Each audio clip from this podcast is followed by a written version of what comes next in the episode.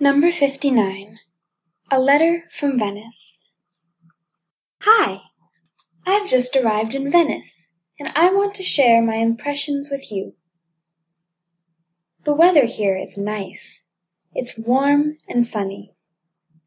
I've already checked into the hotel and taken a walk. What a wonderful place!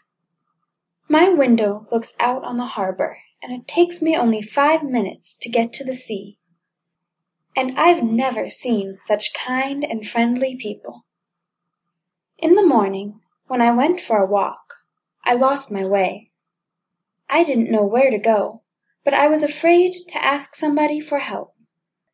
And then one old lady was so kind to me that she showed me the way to my hotel. It was so nice of her. Have you ever met people who ask you, "Can I help you?" I came back to my hotel in time for dinner.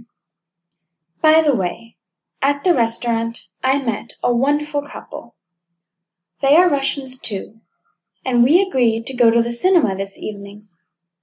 So, when I finish my letter and send it to you, I will take a shower, put my things in order, and get ready for the evening. Oh, boy! I can't believe it. Have I left Moscow? Have I done it? Yesterday I was still at work, and now I am in Venice. I haven't felt so calm and happy since my last vacation.